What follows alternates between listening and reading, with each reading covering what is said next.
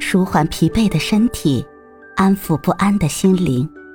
你好，欢迎收听夜听栏目《猫一会儿吧》，我是奇迹猫猫。今天为你带来的美文是《别人的好》上。青剑小姐在决定辞职之前，曾经在微信上对我们进行了每日一吐槽的狂轰滥炸。每天都要看老板脸色说话，没完没了的加班和出差，对着吹毛求疵的上司和同事，真是够够的了。真想像 Sandy 一样啊！在家做自由职业者，每天轻轻松松的写个文案，做个翻译，时间又自由又不耽误挣钱，人家那才叫生活。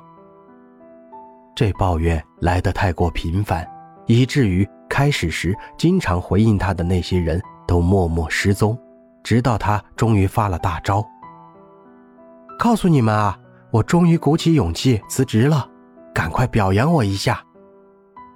蜂拥而来的鼓励换来他频频发来那个大笑的表情。我终于要过上自己喜欢的生活啦！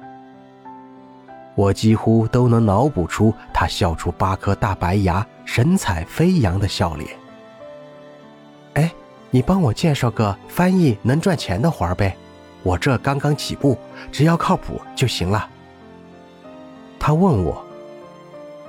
对于青剑小姐的第一次拜托，我极其认真地辗转找了许多个朋友，终于给她找到一份虽然报酬不多，但是绝对轻松的翻译兼职。他在那头连着发来好多个谢谢，开心的不得了。一想到马上就要新生了，真是太开心。他仿佛从一个满身怨气的小白领，一下子进入了岁月静好的阶段，晒一晒自己种的花草，拍一拍自己画的涂鸦，或是镜子里练瑜伽的身影，每天一发自己的健身记录，还有在读的那本名字拗口的厚厚的巨著。就这么静好了好几个月，终于有天忍不住拉我聊天。哎，你说，这些人怎么就那么难伺候呢？我翻完五千字才给一百块，进度还催得那么紧。还有上次找我做文案的那家，我改了八遍啊，他们还挑挑拣拣，居然晚上十一点打电话给我要改方案，气得我直接就挂断了电话。有没有礼貌啊？这些人。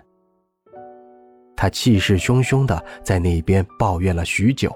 终于轮到我插话的时候，我劝他，刚开始就配合一点嘛，等人脉建立起来了，怎么样都行。换来青剑小姐好像听到外星球电码一样的惊讶和不解。你傻呀，我辞职了自己单干，不就是图个自由吗？我要这么逼我自己，又被人使唤，又看人脸色的，跟上班有什么区别？紧接着，他又不甘心地絮叨了几句：“人不同命不同啊！你看那个 Cindy 多好运气，年纪轻轻开始做自由职业，做一笔够吃一个月，是不是什么二代啊？有人脉，有家底，什么都不愁。”青剑小姐口中的 Cindy，曾经是许多人羡慕的对象。一次公司活动的时候见过她，妆容精致，举止文雅，带着一点独特的慵懒气质，像一只吃饱了准备入睡的与世无争的猫。寒暄几句之后，我凑过去聊天儿我有位朋友特别喜欢你，简直要以你的生活当做模板了。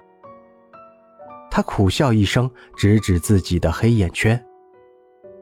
唉，羡慕的人多，能做到的人少。